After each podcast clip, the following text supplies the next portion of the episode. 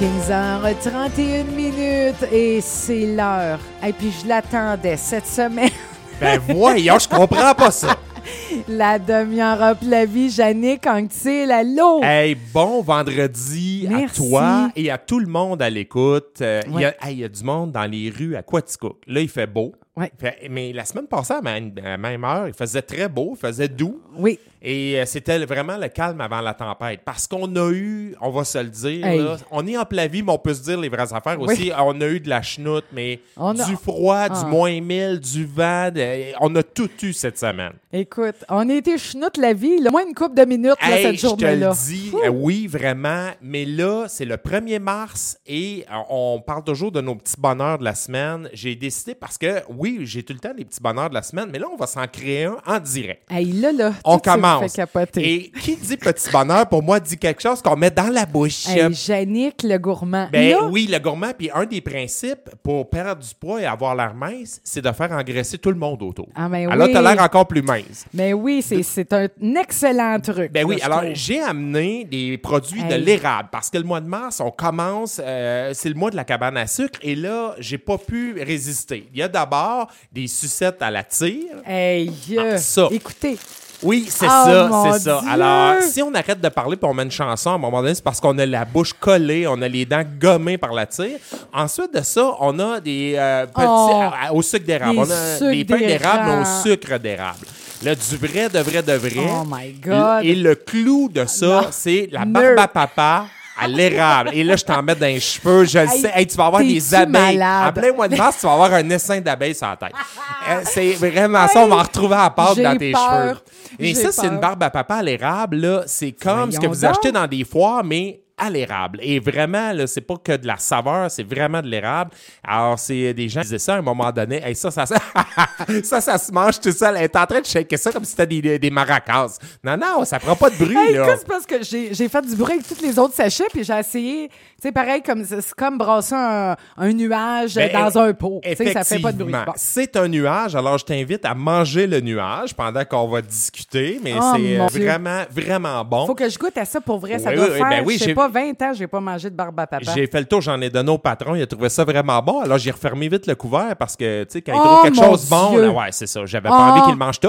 Mon Dieu. Hein, Il y a une limite hein, au privilège d'être Oh, boss. L'adjointe administrative aussi a dit que si on n'aime pas ça, elle va le finir. Elle va le finir. Elle fait dire ça. Donc, euh, Ok. non, non, c'est vraiment bon. Alors, on, on va en manger. C'est un petit bonheur. On le partage avec vous à distance. Oui. Allez vous le procurer. Vous avez plein de producteurs locaux. Hey. Vous avez des petites cabanes, à- des mini cabanes dans les centres d'achat avec des, euh, du sirop d'érable, des produits de Eh l'érable. Là, le défi là, de la prochaine semaine, bourrez-vous la face. Eh oui. On l'a pas volé. Tu te souviens, le 31 janvier, j'ai dit, hey, c'est mon, mon moment wow, c'était que le mois de janvier était fini. Je dis, là, on s'en va vers le bon. Le mois de février était pire que le mois de janvier. En Ah, non, non, température. Et Sylvain, madame, m'avait dit, Hi, tu vas voir, février, peut-être que ça va être Oui. dur. J'ai, hey, non, je pensais jamais de ma vie voir ça. La bonne nouvelle, c'est que là, mars peut pas être pire. Là, on a passé novembre où il, fait, il, fait, il fait noir à 3 heures de l'après-midi. On a passé décembre où il a neigé, neigé, Ah, neigé. Janvier, février, des mois On a gelé, on a gelé, on a gelé. on a gelé vraiment. Et là, la relâche commence pour beaucoup de gens. Aujourd'hui, en plus, Oui. euh, et vous allez avoir du beau temps, du doux temps. Il va avoir de la petit- neige au moins. il va en avoir parce que, oui, de la neige et les centres de ski, ça va être extraordinaire Oui. cette année pour la relâche. Vous allez pouvoir faire des activités, mais je pense qu'il ne fera plus moins 1000 comme il a fait cette semaine. Hey, et comme il a fait longtemps. Ça, c'est moi, là. J'étais sur le bord de me faire tricoter là, des, des, des, des camoufles palettes en, en macramé. Hey, J'étais plus capable. Dehors, là, les, les palettes me gèlent. C'est automatique. Je souriais plus. La les face palettes te Ah, gênent, moi, mais c'est parce que toi, tu souris gèlent. tout le temps ou tu parles tout le temps? C'est ouais, un peu des deux. Ah, c'est ça. Quand tu as une engelure de la palette, là. Hey, là, là, ça, ça, l'heure est grave. Hey, mon Dieu, je, je te vois arriver à l'urgence avec ça, une engelure de la palette. là. ils finiront plus de rire. Non. Maman, wow, cette semaine, petit bonheur de la semaine. Petit bonheur de la semaine. Euh, écoute, euh, un beau projet qui s'est concrétisé avec une de mes amies suite à un déjeuner et on s'en va dans le sud. Oh boy. Écoute, ça, là, ça, c'était sérieusement un, un de mes gros moments wow cette semaine. Vraiment.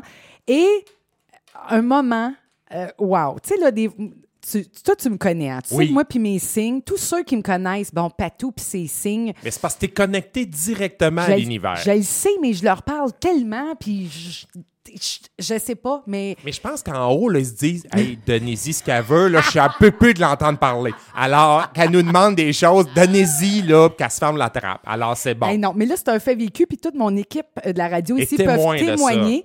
En sortant, euh, ben, on, est allé euh, au salon funéraire pour M. Jacques Mador. le Euh, préfet de la ben MRC. oui, le maire de Saint-Malo Mais là, je suis également. passé, là, il est connu, ce monsieur-là? Non, Non, mais ça, dit- on voit jamais ça. Non, aujourd'hui, là, il y a une file Ah non, ça l'attend jusque dehors. Heureusement qu'il fait moins, pas froid parce qu'il y a vraiment beaucoup de gens qui attendent. Alors, vous êtes allés là. On est allé là, puis on s'en revient. On, avait, on a pris une marche, fait beau. Et puis on revient, puis pas, pas, pas longtemps avant de, de revenir à, à la radio, je vois, je regarde sur le trottoir parce qu'on regarde la glace, hein? On- Oui. on- c'est comme hantise.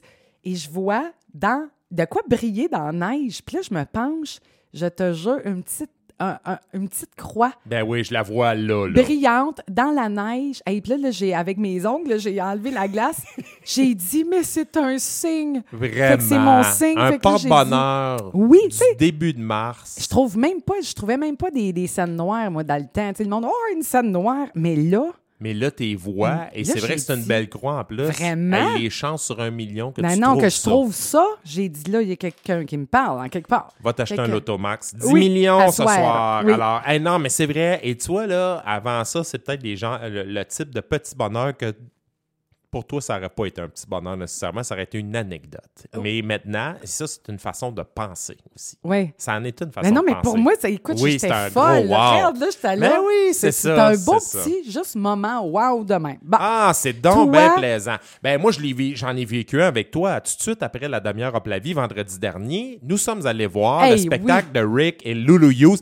Et toi, si c'était pas un moment de bonheur, je, je veux Hey, pas je être avec toi quand tu vas vivre un moment de bonheur. Non, je le sais. Mais oh mon Dieu. toi, mais juste de te voir, toi, regarder le show, c'est un moment de bonheur. Hey. Quand vous allez voir un spectacle de musique avec Patricia Desorcy, attachez-lui une corde à la cheville, puis attachez la table aussi pour être sûr qu'elle décolle pas comme quelqu'un qui aurait pris de l'hélium. Mais c'était vraiment, vraiment agréable. Écœurant, vraiment. C'était moi là, je, je connais rien en musique, mais j'aime des gens. Et L- Lulu Hughes, Rick Hughes, frère et sœur, et leur frère Dan, je pense, qui était à la Ben oui. batterie qu'on connaissait pas. Moi, j'avais jamais entendu Ben, parler de ce gars-là. Donc, la famille Hughes avec euh, aussi euh, d'autres musiciens qui font un spectacle, je pense que c'était leur premier à Sherbrooke dans ce format-là. Oui. Ils l'ont mentionné. Et quand tu vois des artistes qui apprécient être sur scène pour Ah. vrai, qui ne jouent pas à Ah, non, apprécier, non. qui apprécient pour vrai, qui, ne finissent plus de remercier leur public, qui sont reconnaissants et qui vivent le moment présent, c'est vraiment magique. Ça a commencé avec Jailhouse Rock, je pense, d'Elvis Hey, Presley. En commençant, j'avais envie de me lever debout. Là, j'étais là, calme-toi, Patou. Puis on avait-tu assez des belles places? Oui, ben on était deuxième table en avant. Ouais, c'est ça. On était très près. Vraiment. Et ça, ça commence raide avec ça, mais ils nous ont amené tout un répertoire. On a eu du Beatles, on a eu une, une chanson d'Offenbach, on a eu, tu sais, ça a été vraiment large.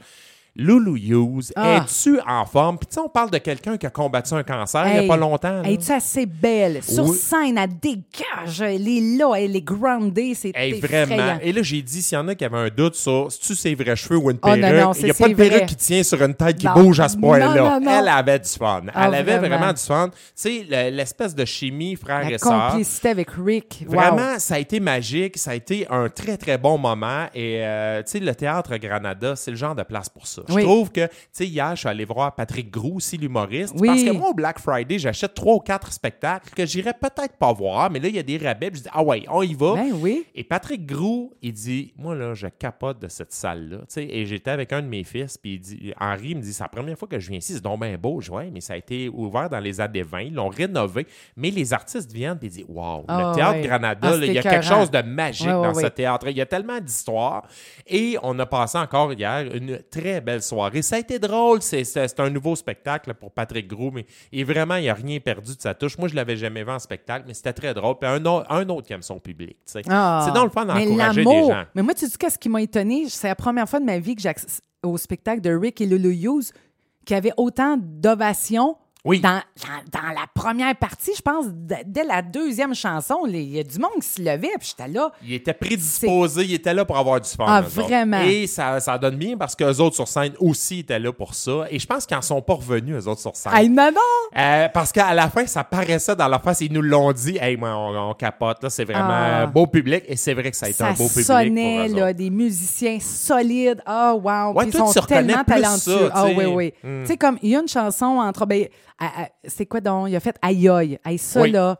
J'avais Oui. les yeux pleins d'eau. Il l'a interprété. euh, Et ça, là, quand tu joues à là, c'est Jerry Boulet qui Ouais, faisait ouais, ça. ouais. Là, tu as comme une grosse côte à monter.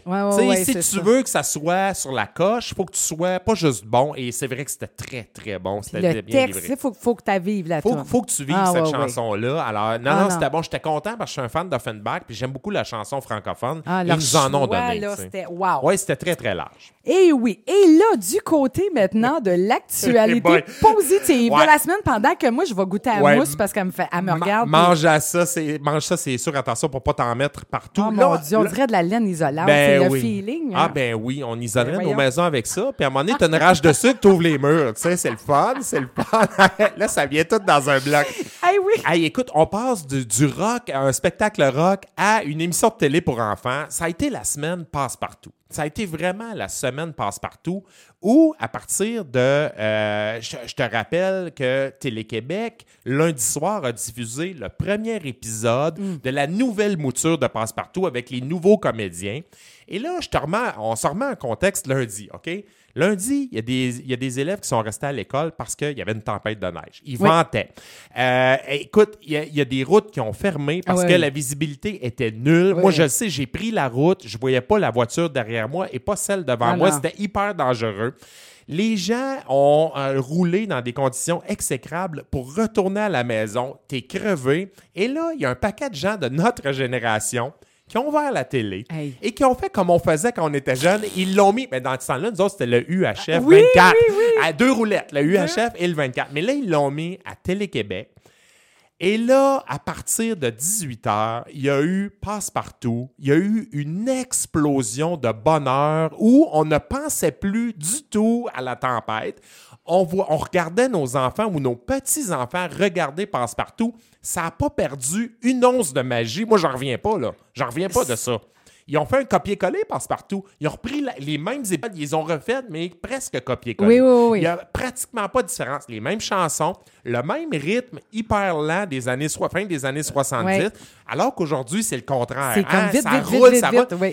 Et là, j'ai mis sur Facebook la vidéo de mon petit-fils qui va avoir deux Ah. ans à la fin du mois et qui, qui écoute la chanson, qui danse, qui dit Yeah! Yeah! il était tellement heureux. Oui, mais il y en a eu combien comme ça? Et là, mon fils regardait son enfant faire ça, puis il est venu les yeux pleins d'eau, là, parce qu'il dit Tabarouette, ça n'a pas, ça a rien perdu. Non. Ça n'a pas, a pas pris une ride. Le lendemain, on apprend que 700 000 téléspectateurs étaient à l'écoute. Hey, c'est fou, ça, là. là. 700 000 téléspectateurs pour Télé-Québec, là, c'est 20 à 50 fois les codes d'écoute de n'importe quelle autre émission. Euh, c'est un record des dix dernières années. On est habitué d'écouter Ciné Cadeau, mais Oui. à part de ça, c'est vrai, il y a Belle et Bomme, il y a quelques Ouais, ouais, émissions. Sauf que des codes d'écoute de 700 000, les réseaux sociaux étaient bondés de gens qui Ah. ne parlaient que de passe-partout. Alors, ça a fonctionné. Ils ont fait deux fois les nouvelles de Radio-Canada et il était à peu près à moins de 80 000 téléspectateurs de battre le TVA 18h, Hey. qui est la grosse émission à 18h. Oui, oui, là. oui, oui. Alors là, mon Dieu que ça nous fait du bien. Un petit peu plus de passe-partout puis un petit peu moins de nouvelles. Mais semble Hey, que ça fait du bien. Hein? Ça, ça nous fait vraiment du bien. En tout cas, ça a été le fun. Le lendemain, 500 000. Tu sais, il y a un demi-million Ah. de personnes qui regardent ça. C'est. Puis co- combien de la génération qu'on a, on a grandi avec ça? Puis je pense que les gens étaient contents parce que c'est les mêmes chansons. Moi, Oui. j'avais peur que ça soit trop, euh, tu sais, euh, 2.0, là, ou je Ouais, sais pas trop euh, Ben dans non. le futur. Non, c'est- ça l'a gardé va- un cachet. Il va y avoir quelques motifs. Oui. Fardoche, est un noir, maintenant joué par Widmir Normil. On Oui. va le voir, là, tu sais. Mais, euh, et à un moment donné, tu vas en avoir un avec une tablette ou on va parler de compostage. En 77, on parlait pas de compostage, là, tu Eh sais. non. Mais mais il y a quelques trucs. Sauf que c'est incroyable qu'on ait gardé ça et que ça pogne encore Ouais. autant auprès des enfants. Et ce qui est fascinant lundi soir, c'est que tu avais des parents assis avec leurs Ah, enfants. Quand, quand on voit ça maintenant, que tu t'assois avec ton enfant pour écouter une émission, Ouais, ouais. on le voit pas bien, ben. Non, non, Et non. là, on l'a vu, mais moi, je, je- je trouve ça vraiment drôle. En tout cas, ça, ça c'est dans l'actualité positive. Ah Je vraiment, trouve ça que ça nous fait- a fait oublier beaucoup de choses. Oui. Puis cannelle à frise. Hey, moi, j'étais en choc émotif. Ah, t'es con. Ah, mais il n'y a plus d'Oualé, je pense. ah, j'ai... Oh non, et plus Ben, là, je suis pas sûr, mais ils t'ont pas trouvé à C'était mon temps. surnom mais dans c'est une toi, usine, il m'appelait Doualé. Ben oui, mais j'espère, c'est toi, c'est toi, Doualé. Ben, mais mais euh, ouais, il y a eu des reproches à propos que c'était pas assez multiethnique. Attends un peu, là. Là, il y a des, les épisodes actuels, mais on va certainement bonifier Ben oui. ça, puis on va en ajouter, parce Ouais, que là, c'est ouais. un méga succès. Tu sais, j'écoutais ceux qui jouent Passe-Montagne, Passe-Caro, Passe-Partout, là, sont en entrevue. Et là, je pense qu'ils viennent de réaliser. Mais eux autres, ils ont parlé à Claire Pimparé, etc. Puis euh, Claire Pimparé a dit à la nouvelle Tu vas avoir de l'amour, tu croiras pas ça, accueille-le. Ouais. Euh, et c'est vrai, là. Ben, c'est, là? eux autres, ils ont l'expérience. Parce Ouais. que quand ils ont sorti le coffret, eux autres, c'est redevenu des vedettes. Moi, j'ai tout acheté, le Ben, rouge, oui, le jaune, oui. le mauve, le Et on voulait donc que nos euh, enfants aiment ça. Oui, on voulait que nos enfants aiment ça. Mais là, ils l'ont modernisé, mais de la bonne façon. Alors, bravo, Bravo, dans l'actualité positive. Oui. Ensuite de ça, Monde des affaires, euh, beau portrait tracé par la journaliste Sylvie Lemieux dans le cahier argent du Journal de Montréal qui nous raconte l'histoire d'un couple des Laurentides. C'est une histoire que je vois de plus en plus. Alors, je vais en parler cette semaine à la demi-heure à Plavie. C'est celle d'un couple qui décide à un moment donné de former aussi un couple professionnel. Et jusque-là, il n'y a rien de nouveau parce qu'on l'a vu souvent. Mais le phénomène avant, c'est que le mari partait de business ou l'homme partait de business. À un moment donné, il est débordé et Ouais. sa, sa femme devient l'adjointe administrative, prend les appels, envoie les factures, etc. Là, ce qu'on voit de plus en plus, et moi, je le sais, là, j'en ai côtoyé, je vois le phénomène, c'est que madame se part en affaires et que elle est débordée et monsieur, Monsieur. vient l'aider. Alors ça, j'adore ça. Puis Oui. on en a parlé dans les dernières semaines à quel point l'indice entrepreneurial chez les femmes monte. On a eu un Oui. livre là-dessus sur le leadership au féminin. Et c'est exactement ce qui est arrivé. C'est que euh, Nancy Brunet, c'est une fille au début de la trentaine, elle a acheté un casse-croûte en 2017 à Saint-Lin-Laurentide. Et elle raconte que dès la première journée, elle a compris qu'elle n'arriverait pas toute seule. Ça ne fonctionnerait Ah pas. Elle a demandé l'aide, de son conjoint, Guy de Carufel, et le gars venait de décrocher un travail, je pense, dans un lave-auto. Il dit Écoute, ça n'a pas de bon sens. Je vais prendre une semaine de congé, je vais aller t'aider, je vais débourrer ça un peu. Mais finalement, il y a eu le coup de foudre pour l'entreprise, il n'est jamais reparti. wow, Il n'est wow. jamais reparti.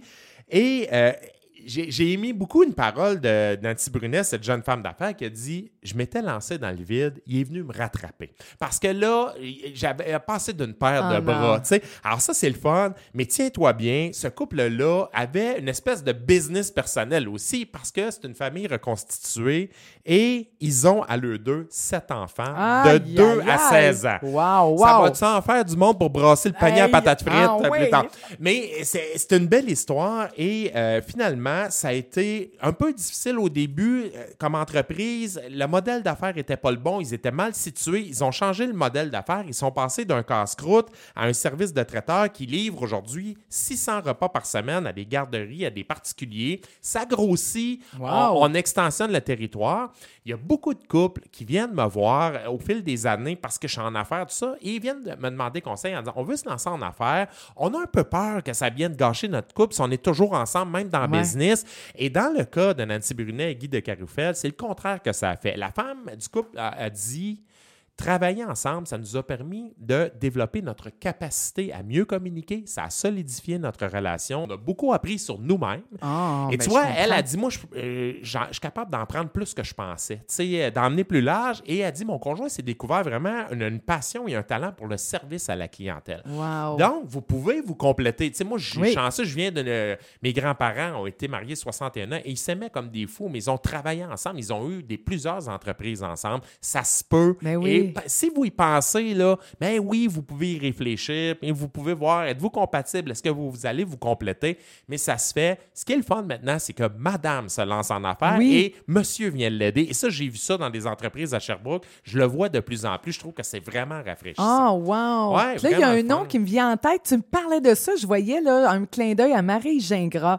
Euh, nous autres, on a un sushi shop maintenant, Oui. Cook. Bon, puis une euh, des propriétaires, c'est ça, sont, hey, ils ont commencé, puis c'est c'était la folie furieuse. Et son conjoint, Marco Lavigne, euh, j'allais là, puis il était là, il allait lui donner un coup de main. Fait que là, là je voyais ça, c'est elle qui, qui s'est partie en affaires, puis le conjoint... Euh, qui arrive à donner un, oui, un coup de main. Moi, j'ai une amie pigiste, à un moment donné, son chum n'avait pas de job. Elle était débordée. Elle a dit Ben là, tu vas bien, mais viens me donner un coup de main, je vais te donner tel, tel, tel mandat, je te donne un mandat. De toute façon, là, euh, ça va te donner de l'argent, puis l'argent, on la ramène dans le couple. Ben oui, c'est pour la famille. C'est le fun, ça. Et tu as des forces, mais peut-être que l'autre en a aussi.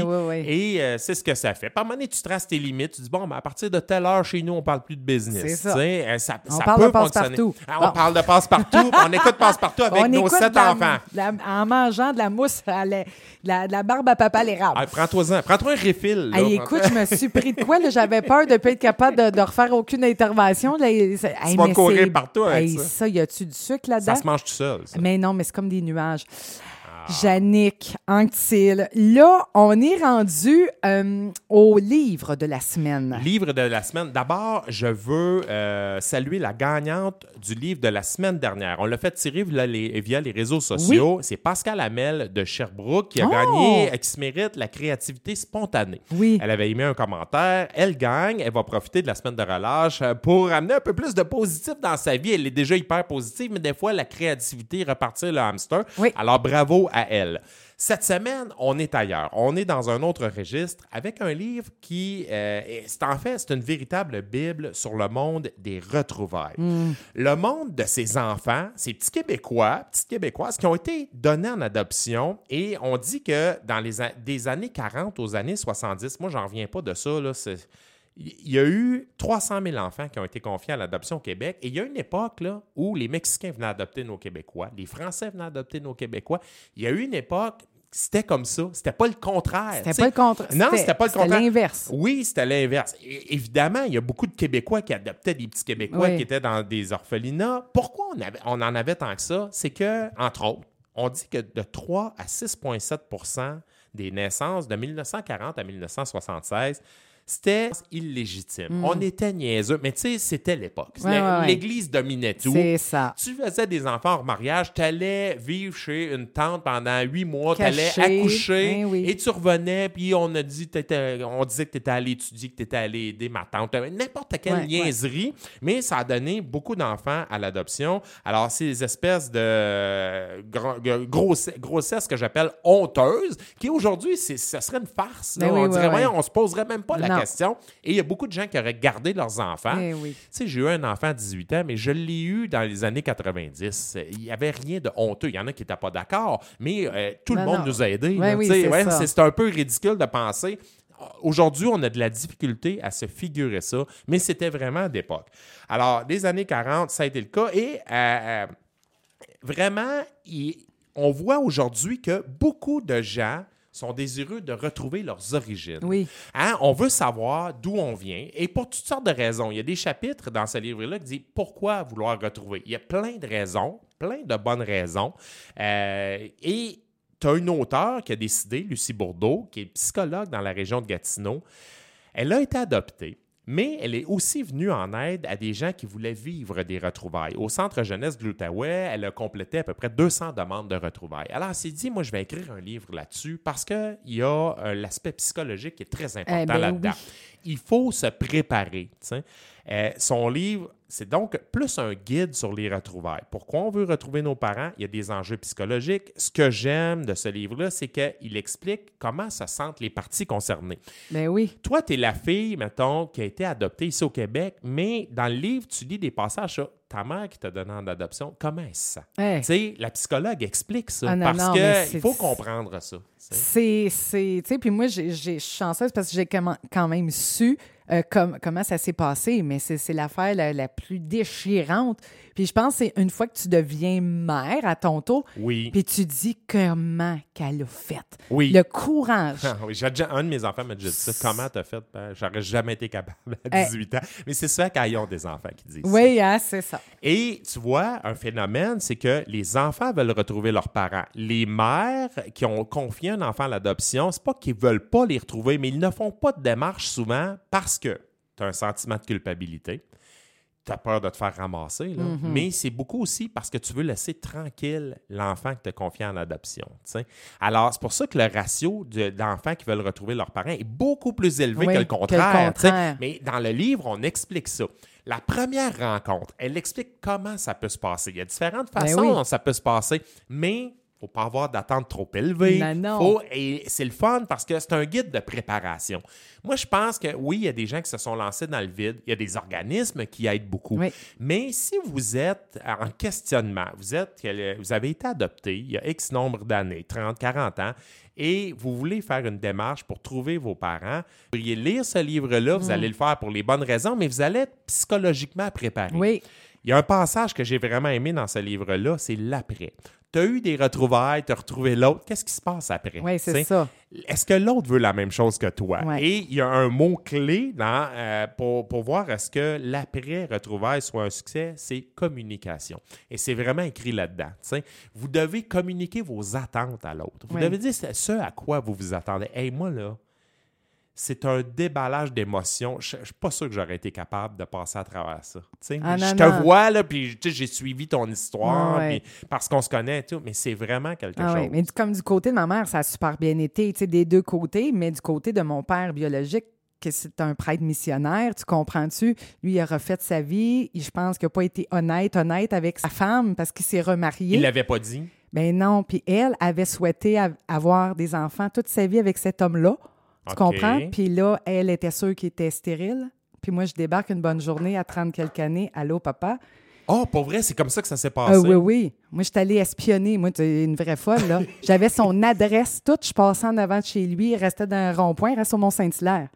Ah, OK. Je pensais, je voyais, qu'est-ce? Elle est allée au Honduras? Mais non, c'est pas ça. Na- Lui, est au Mon père est québécois. Oui. Oh, OK. Ah oui, oui. Oui, oui, Voyons, oui. on apprend tous les jours. Eh oui, ah, oui, mais oui. t'es débarqué au Mont-Saint-Hilaire et là... Eh bien, écoute, là, à un moment donné, là, je l'ai appelé, puis euh, je- je- j'ai dit, là, je veux, j'aimerais ça. Non, non, mais t'aurais dû voir. Oh, mon Dieu. C'était toute une espèce d'affaire, tu sais, je te dis, moi, puis il n'y a pas d'hasard, là. Tout, Non. Tout s'est fait. C'est une histoire où ça a commencé à l'hôpital à Quaticook. Je suis dans la chambre 4, j'attends, il y a un poster marqué « Mission étrangère », parce que là, j'attendais, j'attendais le docteur.